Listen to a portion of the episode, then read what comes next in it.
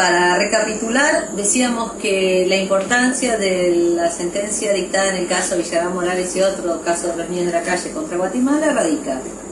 en el hecho histórico de que fue la primera vez que la Corte Interamericana se pronunció sobre ese caso en el artículo 19.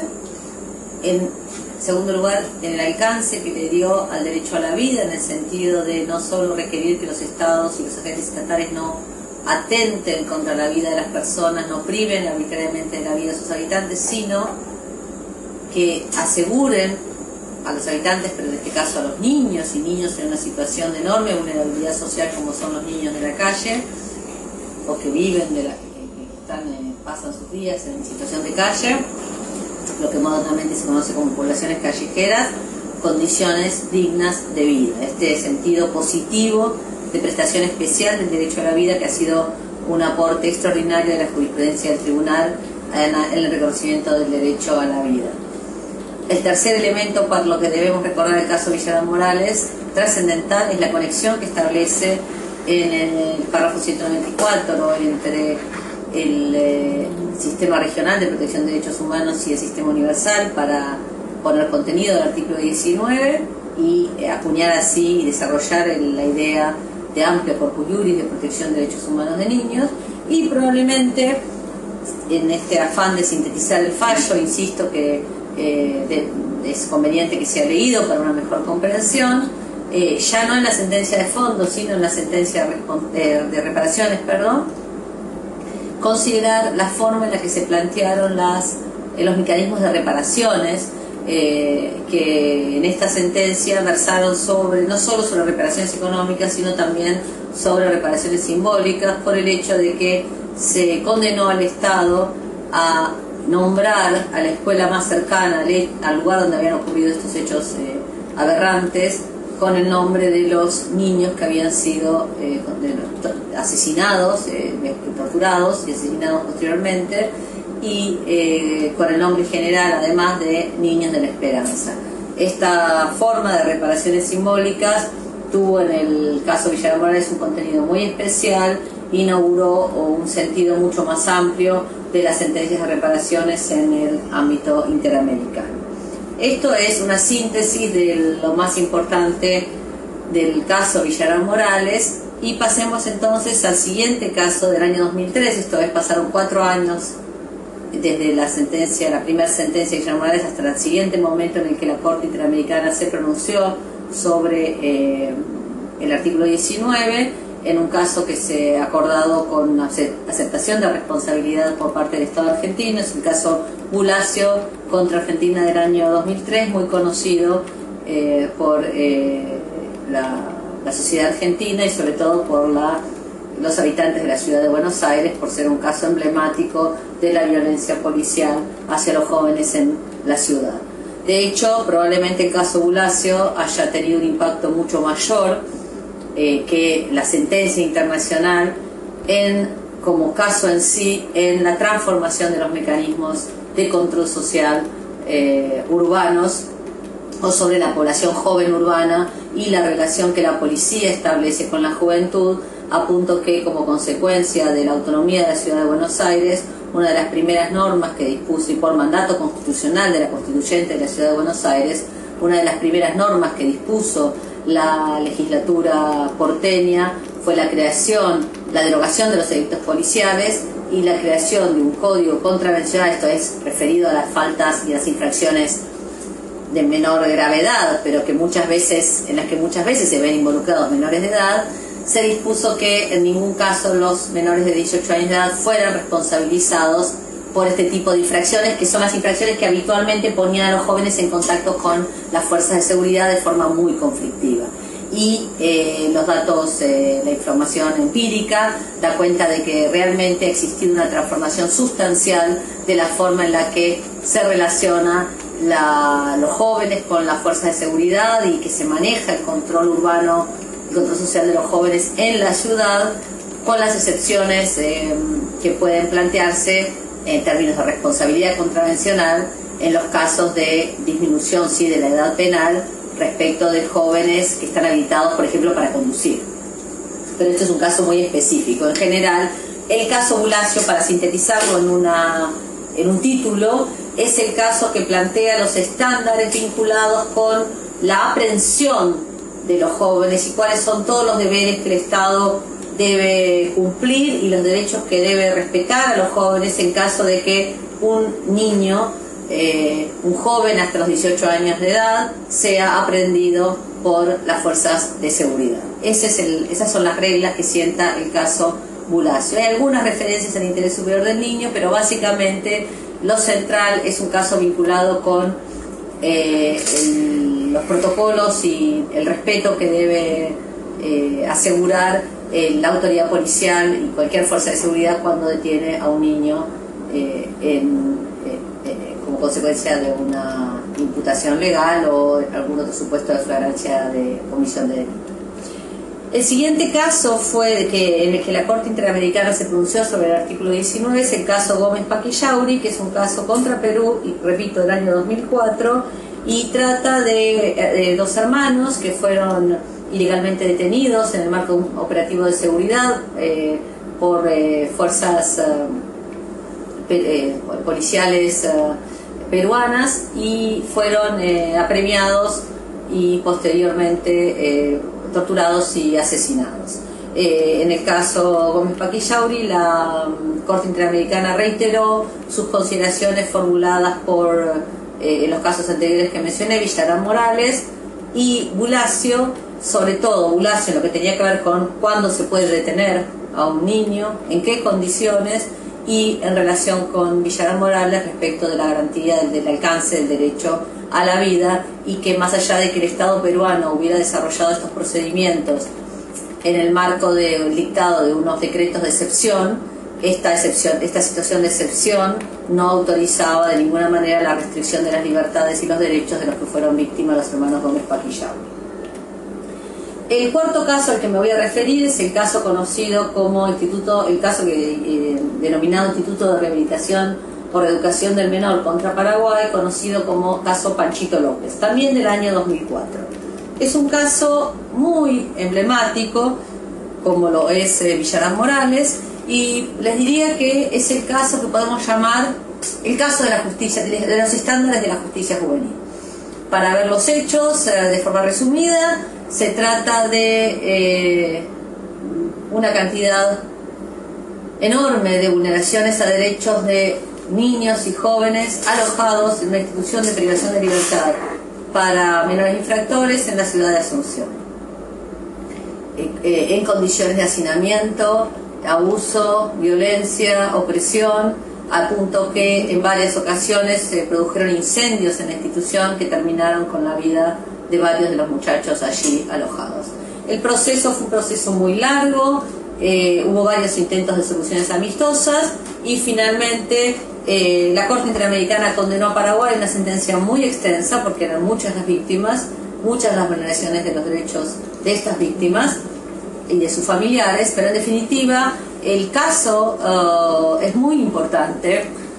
en lo que tiene que ver sobre todo con la actividad de los fiscales de monitoreo de las condiciones de privación de libertad de menores alojados en dependencias eh, como consecuencia de la imputación o determinación de responsabilidad penal por un ilícito dado que es la sentencia que fija los estándares ya no de aprehensión de un menor de edad, como lo, es Bulacio, sino específicamente en qué condiciones debe cumplirse la privación de libertad de una persona menor de 18 años de edad. Condiciones jurídicas y condiciones materiales. Ambas cuestiones son ampliamente desarrolladas en esta sentencia y de forma complementaria puede decirse que la sentencia en el caso eh, Panchito López eh, fija estándares en lo que se refiere al llamado principio de especialidad en materia de justicia juvenil, al que me gustaría referirme eh, brevemente en un momento. Es importante comprender el significativo aporte que ha realizado la Corte Interamericana de Derechos Humanos en las sentencias que se mencionan en este curso, pero en particular en la sentencia Instituto de Rehabilitación del Menor contra Paraguay, donde por primera vez uno puede advertir con claridad que la Corte saldó una discusión que se había planteado a comienzos de los años 90 en América Latina, cuando se incorporó la Convención sobre los Derechos de los Niños, los Derechos del Niño, perdón, a los sistemas legales latinoamericanos, eh, en el entendimiento, lo que eh, se ha dado a llamar alguna vez eh, la traducción latinoamericana de la Convención sobre Derechos del Niño, decía el entendimiento de que la, la Convención sobre Derechos del Niño planteaba una preferencia de derechos o una prevalencia y división entre los derechos de protección, como dije al comienzo, y los derechos de libertad. De modo que las cuestiones que tuvieran que ver con la protección de los niños en ningún caso y de ninguna manera podían relacionarse o conectarse o vincularse con los deberes estatales vinculados a la presencia de un niño en el sistema penal juvenil. Las razones por las que se planteó de este modo la traducción latinoamericana de la Convención sobre Derechos del Niño en rigor de todo el amplio corpus juris de protección de derechos humanos de niños, ah, que se expresa en este llamado reduccionismo legal y reduccionismo penal en la tesis de la, en la, tesis de la ruptura y otras eh, cuestiones que están ampliamente desarrolladas en la bibliografía que se acompaña a este curso, no, no pueden ser desarrolladas en este momento de la clase porque esta clase está específicamente orientada a explicar la jurisprudencia. Pero sí es importante entender que en esta sentencia, el Instituto de Rehabilitación del Menor contra Paraguay, lo que logra la Corte Interamericana, les decía, al saldar esta deuda, esta, esta escisión que se había producido en los debates de incorporación de la Convención del Niño, eh, es, es muy importante porque por primera vez después de tanta discusión y de, tanta, de tantos planteos eh, epistemológicamente desacertados, la Corte Interamericana lo que hace es, del artículo 19, esto es, del derecho de los niños a medidas especiales de protección, derivar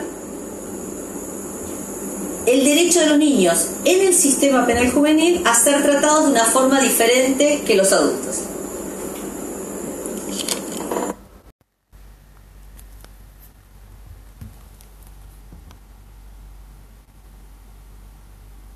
decía,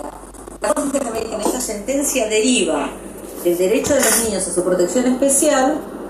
el derecho de los niños en el sistema penal juvenil, esto es, imputados delitos o declarados penalmente responsables de delitos, de ser tratados de una forma diferente que los adultos. Este ser tratado de una forma diferente que los adultos frente a una imputación penal es lo que se conoce en materia penal juvenil como principio de especialidad. Pero como vemos, y si leen la sentencia lo van a ver con claridad, el fundamento normativo del principio de especialidad es en el ámbito interamericano, de acuerdo con la Corte Interamericana, el artículo 19 que se refiere en general a la protección especial de los niños. De modo que esta división entre protección y sistema penal juvenil se borra para entender que el Estado tiene el deber de asegurar, como dije al comienzo del curso, derechos de libertad y derechos de protección. Las dos cosas y si un niño está en el sistema penal juvenil, eso no lo hace perder sus derechos de protección y el Estado no se libera de asegurarle todos los derechos de protección de los que ese niño es titular porque ese niño está en el sistema penal juvenil. No es la única obligación del Estado asegurarle a ese niño un debido proceso o medidas diferentes que la del adulto. Además tiene que asegurarle derechos de protección. Y por otro lado, niños que no están en el sistema penal pero que necesitan una protección especial por la razón que sea, cuando el Estado actúa y asegura estos derechos, no puede vulnerar derechos de libertad clásicos como lo hacía en el pasado. Esto se aprende claramente de la sentencia contra Paraguay, Instituto de Rehabilitación del Menor, y eh, probablemente es lo, que, lo más eh, útil que se debe considerar para el trabajo de los eh, fiscales y las fiscales. El quinto caso que vamos a considerar es el caso de la conocido como las niñas Dincia Jean, Jean perdón, y Violeta Bosico contra la República Dominicana. Es un caso del año siguiente, el año 2005, que de todos estos casos es el primero que lo trata específicamente de violencia institucional o justicia juvenil, porque es un caso vinculado con discriminación. Eh, por el origen de los padres de estas niñas nacidas en la República Dominicana, pero de padres haitianos. Estas niñas fueron privadas de la posibilidad de tener su documentación, sus registros de nacimiento y por lo tanto posteriormente poder eh, ir al colegio. Y es un caso que se litigó para eh, obtener una, un cambio, para producir un cambio en las prácticas dominicanas respecto a esta población que sufre históricamente eh, de la discriminación y de la restricción de derechos fundamentales, pero como veremos un poco más adelante, eh, este es un caso paradigmático de lo que se ha dado a llamar en la doctrina de Derecho Internacional de Derechos Humanos efecto backlash, que significa eh, el rebote que a veces tienen algunas sentencias que se litigan con una intención específica, pero que en lugar de conseguir los resultados buscados, esa sociedad, esa sentencia en la sociedad produce un efecto mucho más regresivo que la situación en la que se encontraba antes de que llegara la sentencia. El caso Cervellón García y otros contra Honduras del año siguiente, el año 2006, es el caso que por primera vez um, eh, eh, exterioriza eh, las prácticas sistemáticas de asesinatos de jóvenes mayores y menores de 18 años, en este caso un menor de edad, de 18 años por eso lo estoy mencionando, en eh, Centroamérica, sobre todo lo que se conoce como Triángulo Norte, esto es El Salvador, Honduras y Guatemala, y es un caso de una del asesinato, violación legal de de asesinato de un eh,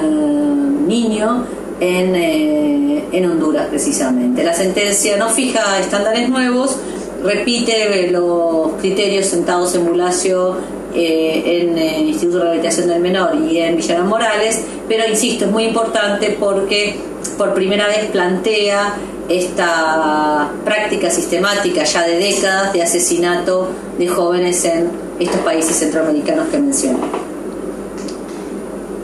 El séptimo caso que voy a mencionar es del año 2009, esto es tres años después, Ah, y este sí es un caso novedoso, es un caso muy conocido probablemente por ustedes porque ha sido extensamente trabajado por quienes enseñan eh, derechos humanos de las mujeres, dado que es la sentencia en la que la Corte Interamericana se pronunció extensamente sobre la Convención de Belén do Pará y los derechos de las mujeres y los deberes estatales para la protección de las mujeres contra todo, respecto de toda forma de violencia y opresión por, basada en razones de género. Y en este famoso caso González y otras Campo Algodonero contra México, la Corte Interamericana eh, desarrolló una cantidad de consideraciones respecto a la violencia eh, de todo tipo y la violencia sexual contra las mujeres, pero el punto interesante en, lo que en lo que es pertinente mencionar este curso es que además consideró la edad. Recuerdan que al comienzo del curso mencioné esta invisibilización de las niñas bueno, por primera vez en campo algodonero, la Corte dice que además de si la víctima era menor de 18 años, sufría una doble vulnerabilidad por ser por su doble condición de mujer y de niña y se extiende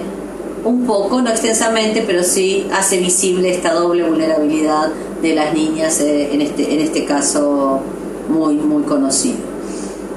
En el año 2006 y posteriormente en el año 2010, la Corte Interamericana se pronunció, en rigor fueron tres sentencias, pero en dos trató la cuestión de los niños y del artículo 19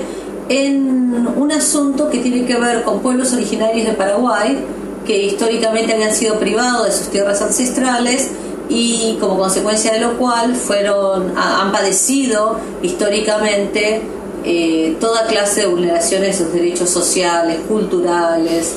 um, a la propiedad y por supuesto de acceso a condiciones de existencia digna. Son sentencias muy importantes, muy bien argumentadas, donde la Corte Interamericana avanza en la relación entre la definición de vulnerabilidad, en este caso